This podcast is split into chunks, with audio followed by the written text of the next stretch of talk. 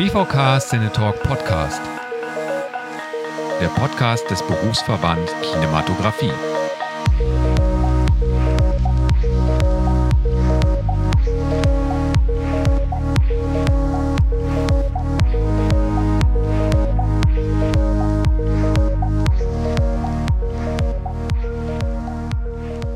Hallo und herzlich willkommen zu einer weiteren Folge des BVK Cinetalk Podcast. Mein Name ist Toni L. Tom, ich bin Kameramann und treffe in diesem Podcast KollegInnen aus dem Bereich Kinematografie und Filmschaffende aus anderen Gewerken der Filmbranche. Im Mittelpunkt des Podcasts steht dabei ein technisches oder ein inhaltliches Thema, bei dem unser Gast als Experte sein Wissen mit uns teilt und den wir während des Podcasts näher kennenlernen. Vielen Dank an dieser Stelle für die freundliche Unterstützung von BPM Broadcast und Professional Media in Hamburg, die uns für diesen Podcast das Audio-Equipment zur Verfügung stellen. In dieser Folge treffe ich den Steadicam-Operator und Kameramann Felix Storb.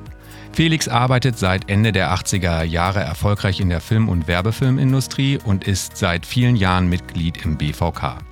Schon zu Beginn seiner Karriere setzte er sich intensiv mit den Möglichkeiten, die Kamera zu bewegen, auseinander. In seiner Zeit bei MAT konnte er viel Erfahrung mit Kamerakransystem und Remote-Heads sammeln.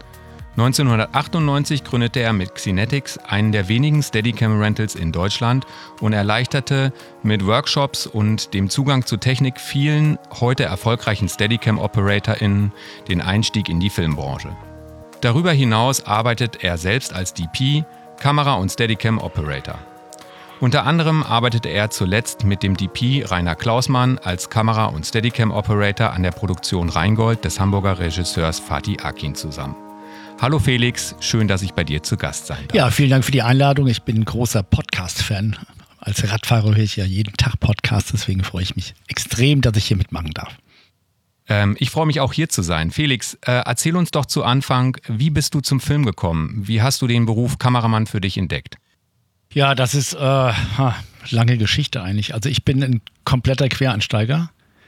Ich habe, äh, klar, als Schüler oder so, in meiner Jugend war ich viel im Kino. Ich habe Filme immer schon geliebt, aber eher, weil ich da mich so wegschießen konnte. Das war für mich immer das Einsteigen in eine Traumwelt. Ähm, und habe dann über Umwege in der politischen Szene als Hausbesetzer, AKW-Gegner und was weiß ich, Hüttendorfbewohner, habe ich mit 30 Jahren mein Leben mal neu begonnen, bin nach Hamburg gezogen, habe dann erstmal als Hafenarbeiter hier mich durchgeschlagen und Roadie und bin dann irgendwie mehr so notgedrungen beim Film gelandet. Tatsächlich haben Freunde von der MBR Filmtechnik aus Frankfurt mir damals eine, wie nennt man das, so ein kleines Zeugnis geschrieben. Ich war so ein bisschen verzweifelt und dann bin ich mal bei Studio Hamburg als Oberbeleuchter beziehungsweise als Beleuchter angefangen das war dann äh, natürlich ein bisschen kurios, weil ich keine Ahnung hatte. Aber der damalige Disponent meinte, ja, das wird schon was. Wir zerreißen mal dein Bewerbungsschreiben, aber dann fängst du mal bei uns an. Und dann bin ich relativ kurz Zeit später bei MAT gelandet. Ähm, erstmal so als Handwerker und Inventur gemacht, Fahrer, bin dann irgendwie ganz kurios über Nacht sozusagen zum Dolly Crip geworden und war dann na, zwei bis drei Jahre tatsächlich fast jeden Tag auf Dreh und habe da wirklich ähm, viel nachgeholt und auch tolle Sachen gelernt. Ja, so ging's los. Und ähm, wann hast du die äh, Steadicam für dich entdeckt? Gab es da so, ein, so, ein, so irgendwie einen, Moment, wo es Klick gemacht hat und du gesagt hast, okay, ja, Steadicam, das ist doch eigentlich ein, ein interessantes System? Ähm, kann man so gar nicht sagen. Also ich habe ja tatsächlich als Techniker angefangen und ähm, mein Zugang zum Film war natürlich eher die Faszination, dass man halt äh, unterwegs ist, im Team arbeitet, auf Reisen ist sozusagen, dass man Sachen auf und abbauen muss, dass man Koffer braucht, dass man Kabel lötet, dass man Sachen repariert am Set, dass man improvisieren muss. Und ähm, ich fand es natürlich äh, großartig, ähm, Aufgaben zu bewältigen, die jeden Tag neu waren. Und vor allen Dingen, immer wenn man Kollegen gefragt hat, wie machst du das, haben die gesagt, keine Ahnung, mach mal. Das fand ich also, hat mir wahnsinnig Spaß gemacht. Und dann ähm, war ich natürlich durch die Zeit bei MAT so ein bisschen fixiert auf diese bewegte Kamera. Ähm, muss ehrlich sagen, das war auch ein Holzweg, weil ich damals dachte, auch so ein bisschen arrogant, ähm, wir sind die Coolen, wir bewegen was, wir machen tolle Moves und das ist das, was beim Film auch Sinn macht. Und habe so ein bisschen über die Geschichtenerzähler gelacht, ehrlich gesagt. Und dann ähm, es ist aber tatsächlich immer wieder passiert, wahrscheinlich weil ich so engagiert war, dass immer mehr Leute sagten, willst du mal Kameramann werden oder willst du bestimmt was anderes machen. Und tatsächlich hat mich das damals ähm, gar nicht interessiert. Ich bin so eher diesen Kameraberuf reingerutscht, ehrlich gesagt. Also auch von außen. Also es war nicht mein Wunsch, Kameramann zu werden. Ich habe wahnsinnig gerne fotografiert als Schüler, aber habe da auch mehr im Labor gearbeitet. Ich habe immer ein Schwarz-Weiß-Labor gehabt und ich habe mich total fasziniert, Bilder zu reframen, mit Entwicklern rumzudoktieren und ein Zonensystem von Anson Adams auszuprobieren. Das fand ich spannend. Aber ich habe das nie so mit Film in Verbindung gebracht. Das war für mich Fotografie. Und dann vor allen Dingen über die Arbeit mit vielen Engländern, Amerikanern, so richtigen coolen DPs als, als Werbebühnenmann oder Werbeassi oder wie auch immer, habe ich gemerkt, dass es ähm, dann nochmal einen anderen Zugang gibt. Und äh, ich habe dann tatsächlich ähm, eher so im Streit bei MRT aufgehört, weil ich war damals ein Jahr lang Snorkel Operator es gab so ein Gerät von, äh, der, der hieß Kenworth, ähm, Netman Kenworth Sea Snorkel, ein ziemlich komplexes ähm, Krangerät mit so einem Spiegel, der sich bewegt. Das habe ich ein Jahr lang machen dürfen. Und ähm, da musste man die Kamera auch quasi den Film einlegen, die Kamera mit bedienen. Ari 3 war das damals und das fand ich natürlich faszinierend. Das warum der, war eigentlich der Grund, warum ich bei MAT ausgeschieden bin, weil die, meine Kollegen damals wollten das nicht. Die wollten nicht, dass ich mich noch mehr spezialisiere. Und ich habe dann quasi im Streit diesen Bühnenjob aufgehört und habe dann einfach als Assi angefangen. So, ich hatte genug Geld gespart, bin dann ein Jahr lang auf Kinofilm als Klepper Loder und ähm, habe dann diese Leidenschaft für die Kameraarbeit entdeckt. Und dann wurde es mir langweilig, ehrlich gesagt. Ich war dann im Kamerabereich drin, habe dann ähm, auch doch recht erfolgreich arbeiten können, tolle Sachen gemacht. Und da habe ich gemerkt, mir fehlt dieses, dieses ähm, Tüfteln, dieses ähm, Ausprobieren, diese, diese ähm, Aufgabe übernehmen, um irgendwas zu bewältigen. Und dann kam natürlich die, die Idee, ich hatte ja über meine Kranzeit viele Steadicam-Leute kennengelernt.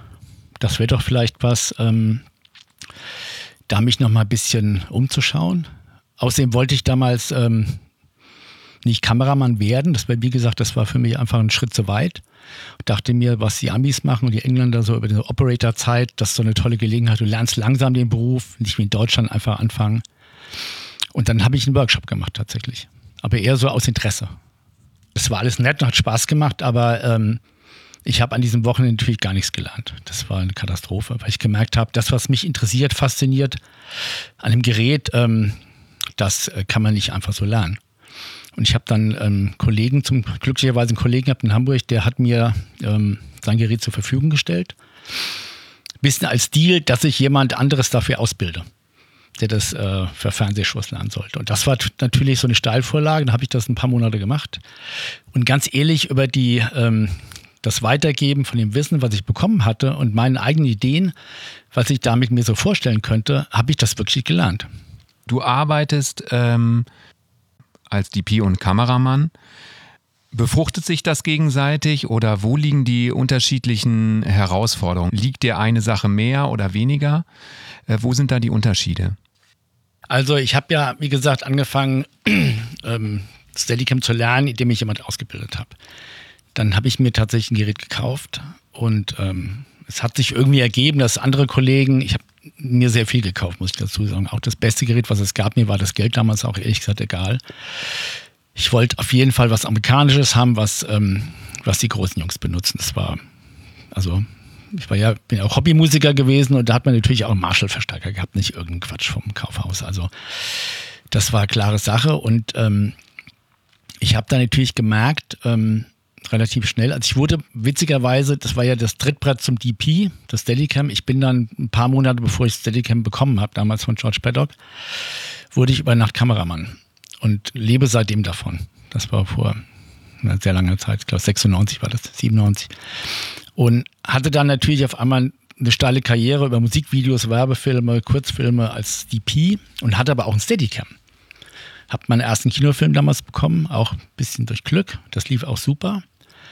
Und hatte dann so ein bisschen so Dilemma, was machst du jetzt? Bist du jetzt Operator oder bist du DP? Und deswegen kann ich die Frage ganz gut beantworten, weil es war tatsächlich für mich so eine private Entscheidung. Ich habe gemerkt, als Operator bin ich wie damals als Krantechniker ähm, Dienstleister, absolut. Das ist ja auch äh, nichts Falsches. Du bist als DP ja auch Dienstleister. Du dienst dem Regisseur, der Geschichte, der Produktion. Wurscht. Aber du hast natürlich was das Kreative angeht und, und die, die, ja, es ist eine Machtfrage eigentlich. Du hast viel weniger Einfluss und Macht als Operator.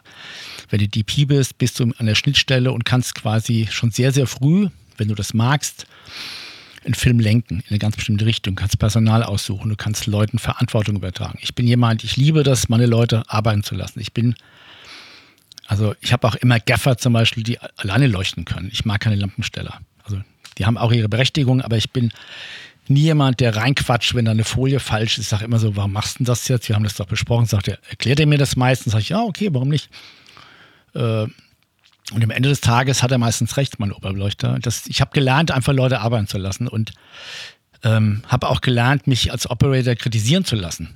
Trotzdem habe ich natürlich als Kameramann äh, so einen viel weiteren Überblick. Und das genieße ich sehr. Ich mache ja meistens Steadicam tatsächlich, wenn ich selber DP bin. Und dadurch äh, nutze ich das Gerät auch eher so atypisch, wie so ein Fotograf, der halt dann einfach ein Fotoapparat in der Hand hat und wenn, wenn das Model oder wer auch immer der Schauspieler komische Sachen macht, dann geht er ein Stück zur Seite und macht ein Foto. So benutzt ich Steadicam als, als ähm, ja, Lösungsansatz sozusagen für problematische Situationen. Und deswegen muss ich sagen, ähm, ich, ich mache immer wieder, ich habe tatsächlich meine meisten Steadicam-Einsätze als DP gemacht tatsächlich, mache aber gerne alle paar Jahre auch mal einen ähm, kompletten Film als Operator, einfach um zu lernen. Und es ist ein Riesengeschenk, als Kameramann ans Set von anderen Kameraleuten zu kommen. Zu schauen, wie arbeiten die, wie gehen die an das Konzept ran, an das Drehbuch, an die Lichtgestaltung. Und ich halte mich dann noch komplett raus. Ich sage immer ganz von Anfang an, ich bin ein Operator, ich bin dann ich gebe dir Tipps, wenn du willst, oder, oder misch mich gerne ein, aber das ist dein Film. Und ich kenne ja die Situation und möchte da wirklich nur, ein, nur einen Teilaspekt ausfüllen. Mhm. Jetzt hast du ähm, ja zuletzt mit Rainer Klausmann äh, und Fatih Akin Reingold äh, gedreht. Das war genau so eine Situation, dass du eben als Operator einen langen Kinofilm äh, begleitet hast. Äh, wie kam es da zu der Zusammenarbeit? Ähm, ja, wie es halt immer so ist. Also ich habe Fatih kennengelernt über ein, während Corona über ein Musikvideodreh. Eher so kurios. Der hat halt seinen, seinen guten Freund David auf dem Brinke gefragt, ob er nicht ein Team für ihn hat. Der, der, David macht viel Musikvideos, dann meistens mit mir oder oft mit mir.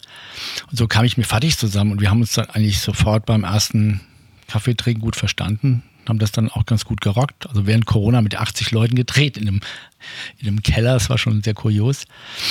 Und das hat gut funktioniert. Dann haben wir noch eine Werbung gemacht, eine kleine. Und dann kam er auf mich zu und hat gefragt, ob ich mir vorstellen kann, diesen Film mit ihm zu machen. Allerdings nicht als Kameramann, sondern er wollte auf jeden Fall nochmal mit Rainer einen Film machen. Und ihm war das so ein bisschen unangenehm. Und für mich war es eigentlich äh, überhaupt kein, keine Problemstellung, weil ich bin das A gewohnt.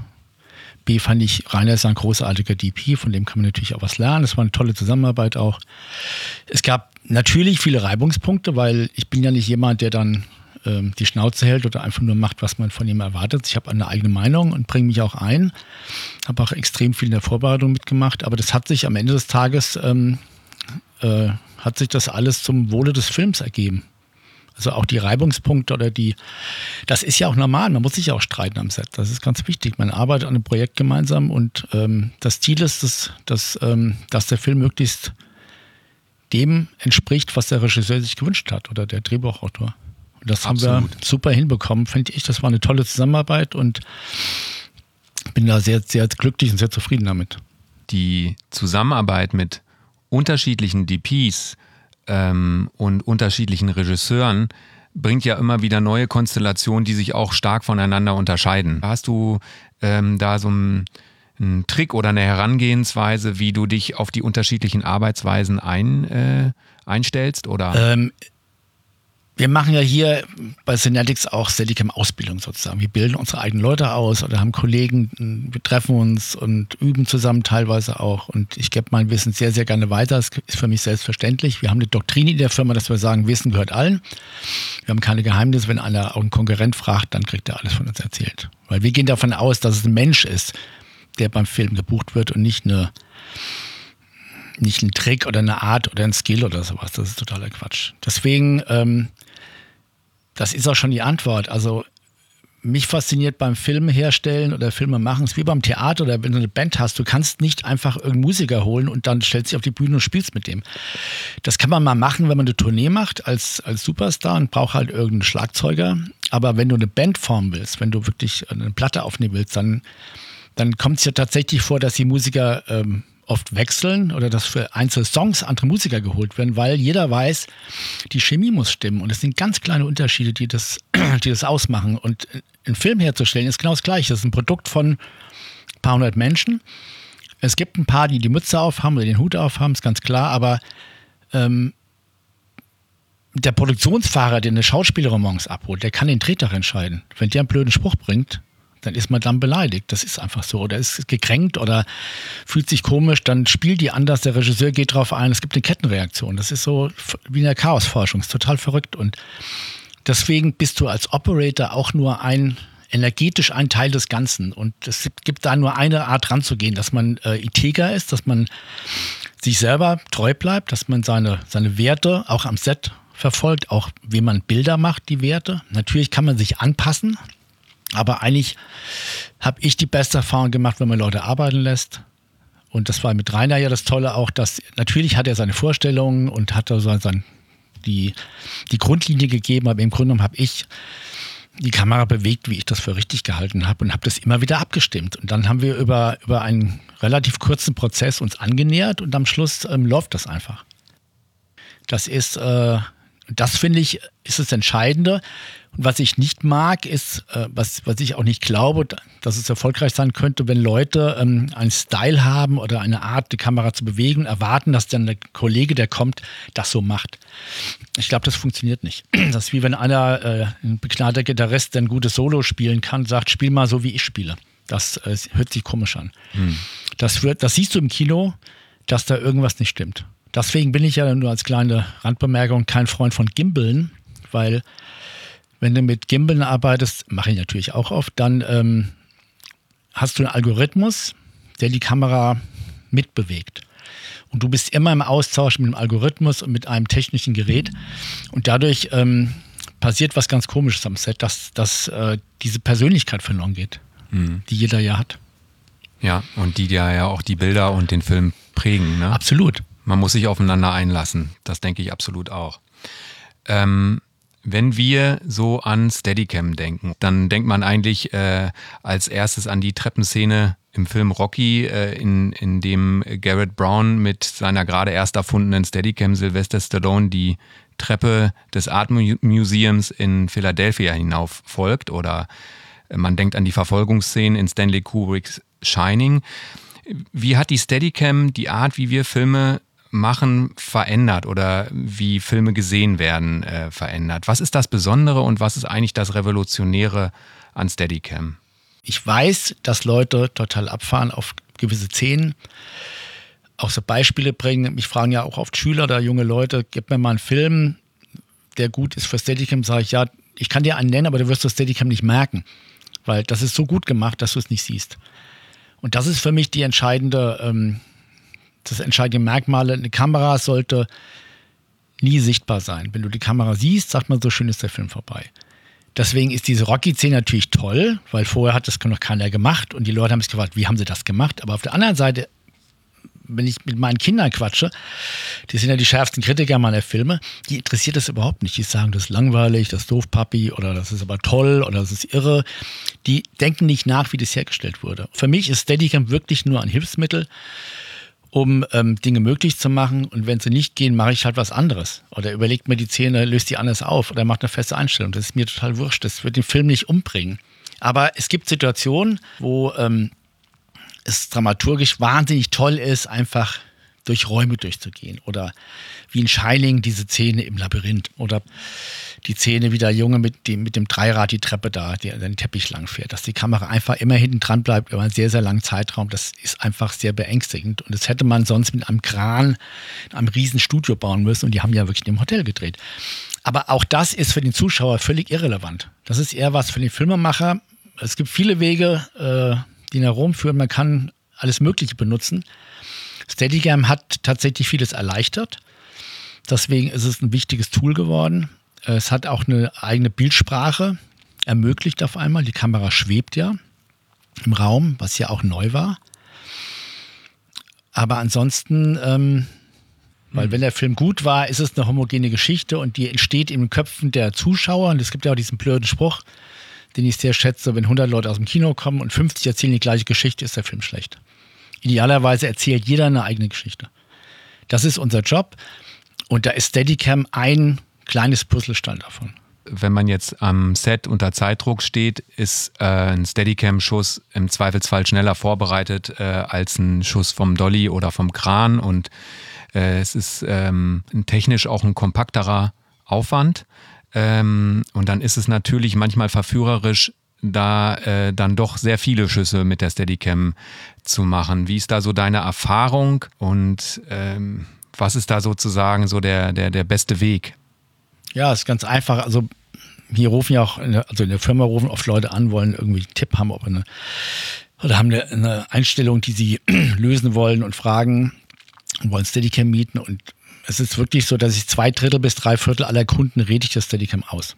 Weil ich sage, erzähl nochmal genau, was du vorhast. Okay, kann ich mir vorstellen. Hast ein Beispiel? Ja, bei dem Film sage ich, das ist ein Kran. Das ist ein Dolly. Das Handkamera macht es nicht. Und äh, das ist natürlich für unser Geschäft nicht so gut, aber ich bin ja irgendwo Filmemacher auch. Und was, was soll ich jemand ein Gerät ähm, aufdrücken, was, was ihn nicht befriedigen wird? Von daher äh, gebe ich dir total recht. Es gibt tatsächlich vor allem in, in den letzten Jahren, weil der, der, Zeitdruck und der Produktionsdruck gestiegen ist, natürlich ähm, auch durch die Gimbal zum Beispiel eine Tendenz, eine Dolly-Fahrt zu ersetzen durch ein anderes Gerät. Das ist natürlich eigentlich total bescheuert, weil ein Dolly hat seine Berechtigung. Das ist wie, ich vergleiche ja Filme machen wahnsinnig gerne mit, mit äh, Kochen oder Restaurantbetrieben. Das ist was ganz ähnliches. Die Leute haben Hunger, wollen was erleben freuen sich, wenn es gut schmeckt, aber kein Mensch interessiert, mit welchem Aufwand das hergestellt wurde. Die Leute haben Bedürfnis, das muss befriedigt werden und wir wollen Geschichten erzählen und wollen Leute erreichen und müssen natürlich auch gucken, um wen geht es da. Und, und alles, was wir benutzen, ist nur ein Hilfsmittel dafür. Und wenn wir auf einmal an, anfangen, nur weil wir was übrig haben, Gerichte zuzubereiten, dann ist das nicht okay. Also ich finde auch Filme zu machen, nur weil man jetzt 90 Minuten füllen muss und man hat die Sachen sowieso am Start, das ist der falsche Weg, meiner Meinung nach. Mhm. Und dann würde ich auch mit dem Film nicht anschauen. Also ich schaue mir eh nicht viele Filme an, ehrlich gesagt, aber ähm, das macht auch dem, dem Menschen, der Filme herstellt, keinen Spaß mehr. Ja, also aus äh, FilmemacherInnen-Sicht ähm, ist es schon wichtig, weiter, weiterhin dramaturgisch ranzugehen und sich nicht verführen zu lassen von äh, der Verfügbarkeit der Technik.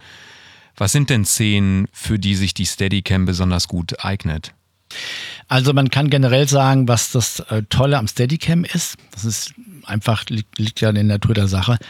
Die Kamera schwebt halt. Die Kamera ist irgendwo entfesselt und schwebt im Raum.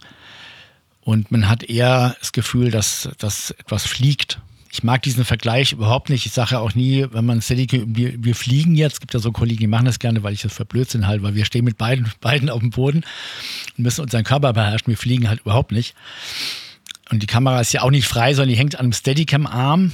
Also ich finde diesen Vergleich bescheuert, Entschuldigung. Aber ähm, die schwebt im Raum. Und das ist dramaturgisch eine, eine krasse Sache. Und wenn man jetzt eine Szene hat, wo man das Gefühl haben will, zum Beispiel Birdman ist so ein Film, der war ja auch, äh, ich glaube, 80% Steadicam, wo dieser Steadicam Operator permanent diesem Schauspiel hinterherläuft, durch Gänge, durch, durch Räume, wie die Straße. Also der lässt ja nie los. Und das ist so ein Film, wo ich sage, da hat, hat einer das, das äh, Steadicam als Gerät genommen und hat ein Drehbuch dafür geschrieben, zum Beispiel.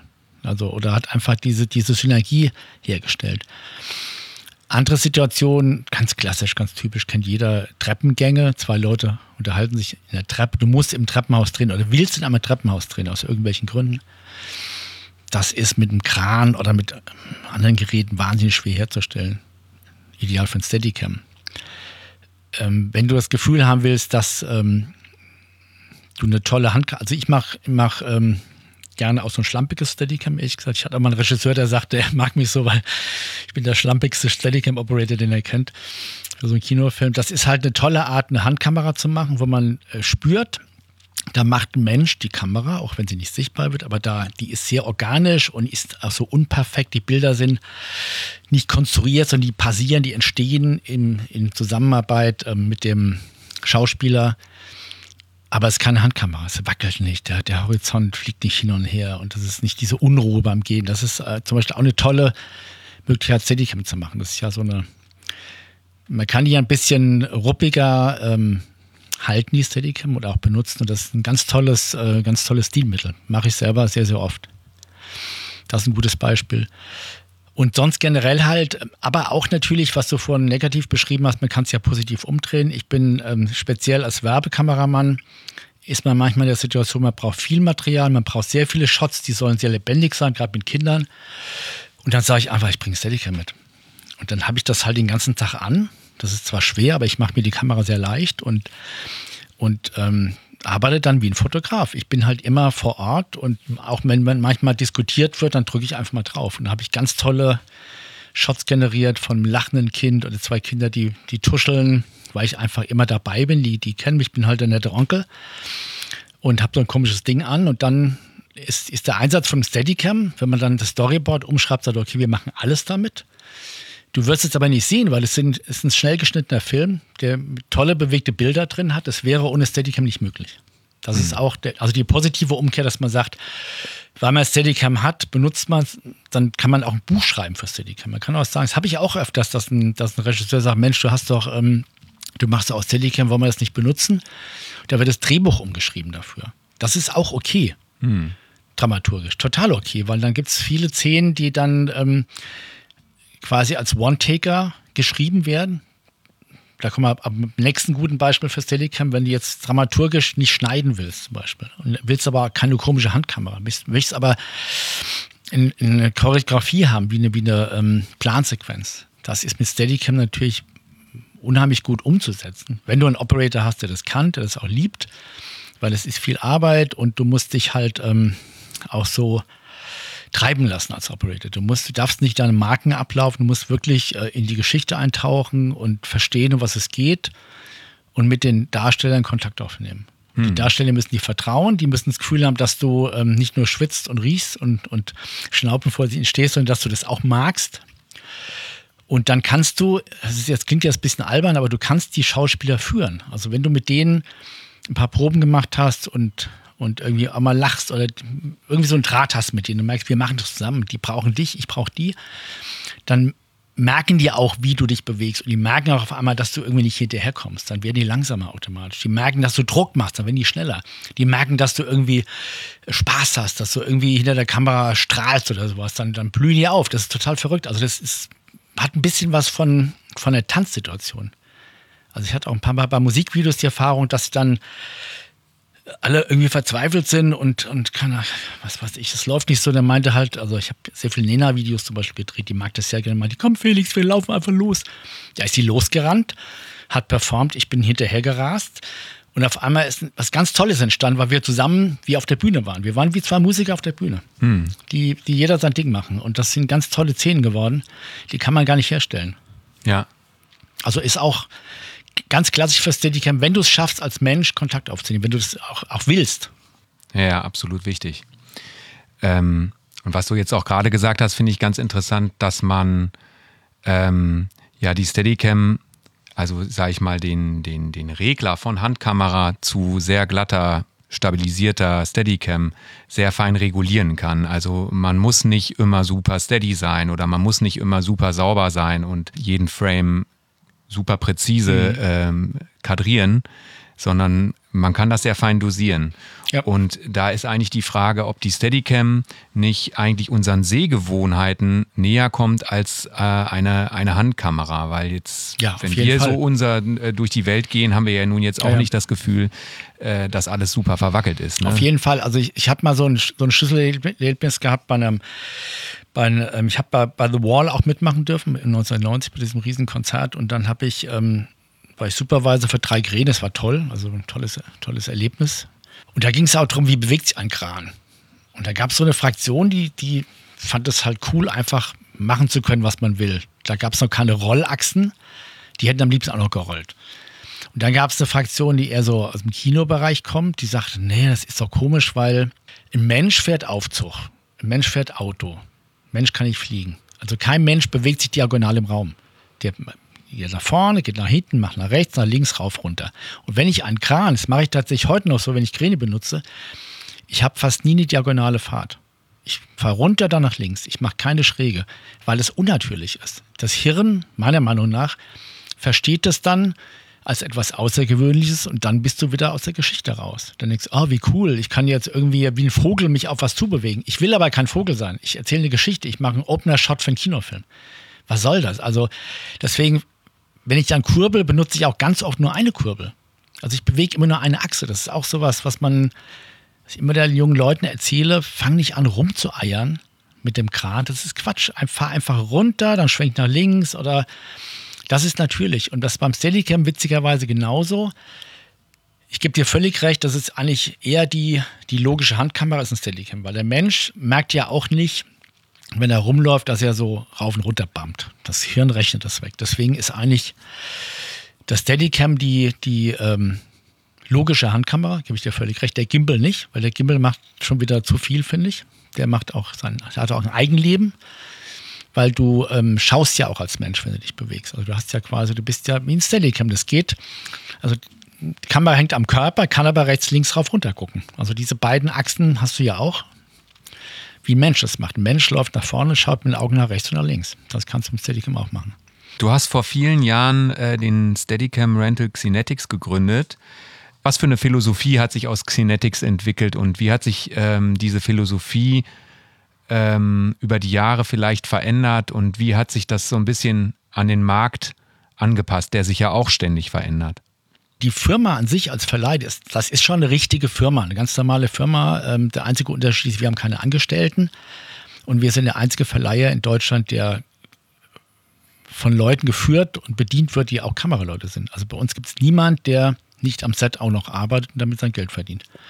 Das ist sehr kurios, aber das hat auch macht auch Sinn, weil wir hatten nie die Idee, einen Verleih zu, aufzubauen oder größer zu machen, der einfach nur Geld verdienen will, sondern die Philosophie von Synetics ist eher, ähm, dass irgendwelche, was ist eine Art Community? Klar, es gibt Besitzer, es gibt auch Leute, die, die teilweise Investment haben in der Firma, es gibt auch Leute, die nur mit den Geräten arbeiten. Es gibt auch Leute, die einfach äh, die Please sind und sich mal was von uns holen und dafür ähm, Wissen abgreifen oder hier trainieren können. Aber die, die Idee war eher ähm, einfach die Möglichkeit zu haben, möglichst viel Spielsachen und tolle Sachen selber zu besitzen, um sie dann zu benutzen, auch vielleicht mal für ein für irgendeine tolle Idee, für ein Social Spot, für ein geiles Musikvideo oder für ein Kino. Also bei Rheingold zum Beispiel, äh, Fatih wollte Handkamera, am auch. Da hatten wir natürlich eine Mini LF und diese riesenschweren Cook S7.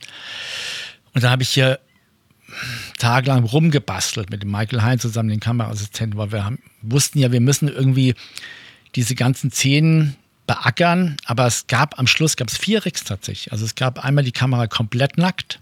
Da habe ich mehr oder weniger auf dem Steuerknüppel gesessen im Auto und konnte dann auf dem Nodalpunkt fast hin und her schwenken, weil Rainer unbedingt wollte, dass ich mitfahre, wenn vier Leute im Auto sitzen. Ich habe dann wirklich auf dem, auf dem Schaltknüppel gesessen. Völlig bescheuert, aber es war sehr lustig und wir haben natürlich diese Aufnahmen so hinbekommen, weil ich nur die Kamera hatte.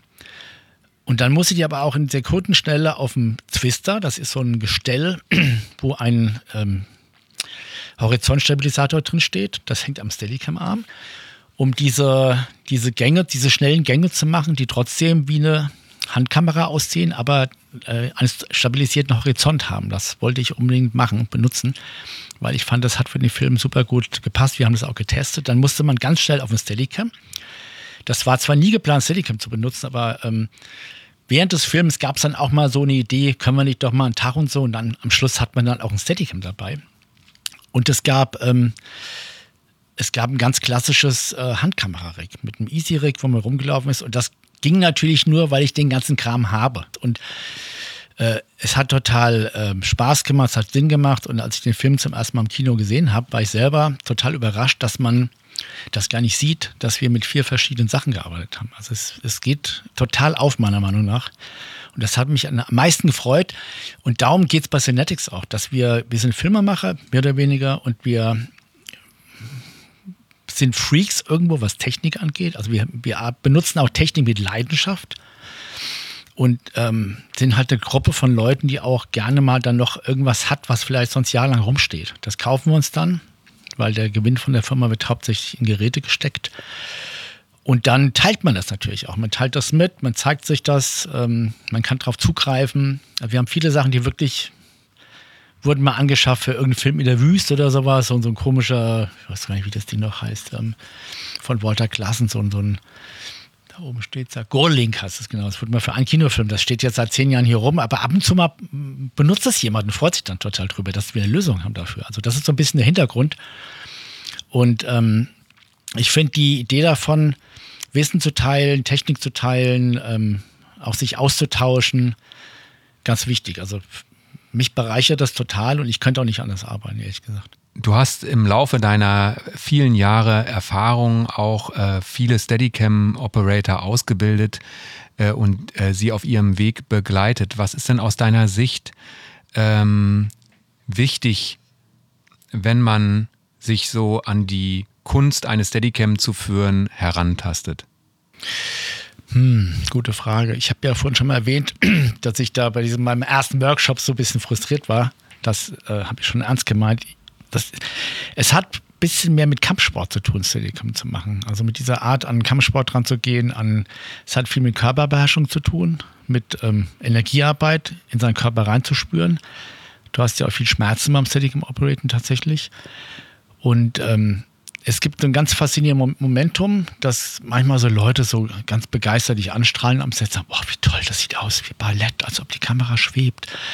Und du hast blaue Flecken, du hast schon äh, dich teilweise wundgescheuert und denkst, wie kann das sein, dass es so leicht aussieht? Das tut doch weh und das, das ist unangenehm und ich muss schief laufen und sowas, das ist total irre.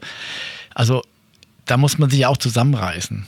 Und ähm, was, wie gesagt, wir bilden Leute intern aus, aber das ist jetzt, wir haben jetzt nicht den Anspruch, so eine Steadicam-Schule zu sein, wo man für Geld was lernt, sondern das ist bei uns eine Art der Community-Arbeit. Wenn sich jemand andockt, einklingt und da Bock drauf hat, dann ähm, kann er das lernen. Und wir haben so eine Methode entwickelt, dass wir sagen, es ist halt relativ oft jemand da und es geht über Jahre und man kann einfach anfangen, hier zu üben, wenn man selber Zeit hat. Meistens sind es junge Kameraassistenten oder schon junge Operator und das läuft in der Regel zwei, drei Jahre tatsächlich, immer zwischendurch, wenn die Zeit haben, kommen die. Und wir fangen tatsächlich die ersten Monate an, nur mit Gewichten zu arbeiten. Also wir fangen an mit, erstmal müssen sie zum Arzt gehen, müssen sich checken lassen zum Orthopäden, weil ich würde mal behaupten, dass nur na, maximal 10, 20 Prozent aller Leute überhaupt in der Lage sind, von ihrer Wirbelsäule her Steadicam zu machen, ohne dass sie Schaden davon trägen. Irgendwann mal, es wiegt ja bis zu 40 Kilo dann insgesamt. Und dann fangen wir an tatsächlich, ähm, wir haben so einen Gewichtsklotz und dann laufen die hier wochenlang rum mit dem Steadicam ohne Kamera drauf, nur mit Gewichten und versuchen quasi ihren Körper so zu spüren, dass sie nicht einfach sofort hinfallen oder gerade, du kennst das ja auch, du hast schon mal Steadicam angehabt, man kippt ja fast um beim ersten Mal und konzentrieren sich nur auf ihren Körper und auf die Weste, die sie immer wieder einstellen, weil du hast an der Weste auch ein Dutzend Verstellmöglichkeiten und das ist wie mit allem, wenn man das nicht kennt und falsch anfängt, dann gewöhnt man sich einen Fehler an. Und dann schaue ich es immer wieder an, wir reden darüber, wir probieren andere Sachen aus. Und dann fangen die Leute an, Gefühl zu bekommen, ähm, quasi, wie sie gehen müssen, wie sie ihren Körper halten müssen, dass die Kamera überhaupt am Körper bleibt, dass sie am Körper schwebt mit dem Steadicam-Arm. Dann kommt erst die Kamera drauf oder das größere Gewicht, das schwerere. Und dann fangen wir weiter an, auch ohne Monitor zu üben. Also einfach ganz normale Gänge, ähm, Bewegungsabläufe, weil es einfach darum geht, später musst du mal wieder am Set bist und du Zähne drehst oder Schauspieler was anderes, dann musst du komplett dich umstellen. Das ist wie wenn du beim Rallye-Fahrzeug einen U-Turn machst und auf einmal einen anderen Weg fahren müsstest. Also du musst in, in Windeseile muss dein ganzer Körper, du stehst vielleicht auf falschen Bein, da musst du gucken, wie du dich jetzt umdrehst, aufs andere Standbein kommst, ohne dass die Kamera wackelt. Äh, oder wenn du jetzt merkst, dass der Stand zu früh kommt, du kannst ja im Steadicam nicht einfach ruhig stehen bleiben. Dann fängt das mit deinem Körper an zu wackeln. Das heißt, du musst eine, eine Ruhephase für deinen Körper finden, dass das Steadicam neben dir schweben kann. Und dann kannst du auch eine Minute zuschauen beim langen Dialog. Das musst du intuitiv spüren. Oh, jetzt halten die gleich an. Mist, ich stehe falsch. Und dann musst du eine Lösung finden, vielleicht einen kleinen kleine ähm, Umkreisung noch einbauen oder irgendwas anderes, wie du irgendwie in den Stand kommst, dass du mit dem Schauspieler zusammenstehst. Und das musst du quasi in erahnen. Oder wenn du jetzt wenn Schauspieler aufstehen oder losgehen. Du musst quasi die Körpersprache lesen können, um gleichzeitig mit dem Schauspieler loszugehen. Das heißt, du musst schon gefühlt eine halbe Sekunde vorher dich bewegen, das Steadicam bewegen, dass der Zuschauer nicht siehst, dass du hinterher gehst. Das sind Sachen, die musst du quasi automatisch abrufen. Ich schaue manchmal gar nicht auf den Monitor, ist kein Witz, sondern schaue auf den Schauspieler, bin selber fasziniert, denke mir, oh Gott, gucke ich runter, denke mir, pff, Bild ist okay. Weil das gehört aber dazu. Und das musst du halt, äh, dafür brauchst du Zeit, sehr viel Zeit, dafür brauchst du Feedback. Wenn du es alleine machst, holst du dir es halt über viele, viele Jahre Erfahrung am Set, indem du halt Fehler machst, was ja auch okay ist. Bei uns ist halt der große Vorteil, weil wir es halt gemeinsam machen, dass man sich gegenseitig auf die Finger schaut oder auf den Monitor schaut und man sagen kann, mach da mal das, mach mal jedes. Und meine Erfahrung in diesen 25 Jahren ist einfach, dass Leute eine Zeit lang was machen, teilweise jahrelang, dann kommen sie zurück oder irgendwie gibt es eine Situation, wo man was ausprobiert oder jemand sich trifft, um irgendein neues Gerät anzuschauen. Auf einmal sagst du, warum stehst du so? Sagt er, warum? Da kommt mir die Weste sitzt so hier und hier und sagt er, Moment mal, stimmt. Ist ja viel, viel entspannter. Und dann macht er das so. Aber das hat diese Zeit gebraucht, um diese Veränderung zu spüren. Das ist wirklich notwendig. Um ein guter Steadicam-Operator zu werden, da braucht es einfach viel Übung und äh, viel Training, um das Arbeitsgerät jetzt selber erstmal zu beherrschen. Natürlich braucht es auch Intuition und eine Vision und äh, ein Gefühl für Bilder, aber ähm, es ist jetzt nicht es ist jetzt kein technisches Gerät, was ich, wo ich mir die Weste anziehe ähm, und da zwei Schritte mache beim Verleih und damit auf den Film gehen kann und sagen kann, äh, ich kann das jetzt. Das heißt, man muss schon sehr viel Zeit äh, investieren in ein Training. Warum lohnt sich aus deiner Sicht äh, diese extra Mile? Also, ich habe da eine ganz klare Meinung dazu, auch eine strenge Meinung. Ich finde, jemand, der Steadicam macht oder wie auch immer, ein Operator am Set ist ein Kameramann. Punkt. Da gibt es kein, kein Drumherumreden. Das ist auch kein Erfüllungsgehilfe, das ist ein Kameramann, der macht Bilder. Das ist kein Roboter. Und den musst du ernst nehmen und der muss seinen Job auch selber ernst nehmen. Und ein Kameramann ist jemand, der sich reinbegibt in diese, in diese Welt der Filmherstellung und der lernt ja nie aus. Ich mache das jetzt seit 35 Jahren und ich lerne jeden Tag noch neue Sachen. Es hört einfach nicht auf allein durch deine Lebenserfahrung, wie du das Leben siehst, wie du Menschen siehst, machst du andere Bilder. Hm. Wenn du äh, deine erste Scheidung hinter dir hast, zum Beispiel, machst du andere Bilder. Du siehst eine Liebesgeschichte anders. Also das ist, das hm. ist entscheidend. Und deswegen ist diese Frage der Extrameile unberechtigt, weil wenn ich ernsthaft Kameramann sein will, dann muss ich mich damit beschäftigen. Dann, und dann kann ich natürlich auch die Zeit investieren, um Steadicam zu lernen, weil ich bin der Meinung, du kannst mit einem Gimbal nicht die gleichen Bilder machen wie mit einem Steadicam. Das ist ein Riesenunterschied. Du schwenkst zwar eine Kamera, aber die schwenkt sich ja selber mit. Du musst die vorher programmieren oder im schlimmsten Fall wird die programmiert von irgendwelchen Technikern und du bewegst sie dann nur, aber die hat ein Eigenleben. Du fängst an, dich damit zu arrangieren, dass der Gimpel für dich das Bild mitmacht oder den, oder den Start-Stopp bestimmt. Darum geht es aber nicht. Den sollst du eigentlich bestimmen als Mensch. Was ist denn aus deiner Sicht der Unterschied zwischen Steadicam und Gimbal in der Wirkung der Bilder? Naja, also es ist relativ einfach zu sagen. Man sieht, also wie gesagt, ich schaue ja relativ wenig Fernsehen oder Filme. Ich bin immer wieder geschockt, wenn ich mal reinsteppe irgendwo und merke, ähm, da ist eine Kamerafahrt und ich sehe wirklich jeden Schritt von dem Operator, weil der Gimbal hält das Bild ja ruhig, aber der Hintergrund, der schwingt ja immer mit, der, der oszilliert ja. Weil der Gimbal macht ja nur quasi, der hält das Bild, aber trotzdem merkst du, dass da was passiert. Vor allem im Close-Up merkst du auf einmal, dass du auf jemanden zuläufst und der Baum hinter dem Kopf geht immer rauf und runter, obwohl das Bild ruhig bleibt. Das finde ich furchtbar, ehrlich gesagt. Und ähm, mich irritiert das total. Und ich bin mir ganz sicher, dass das auch andere Menschen irritiert. Das lenkt dich ab, das sieht komisch aus.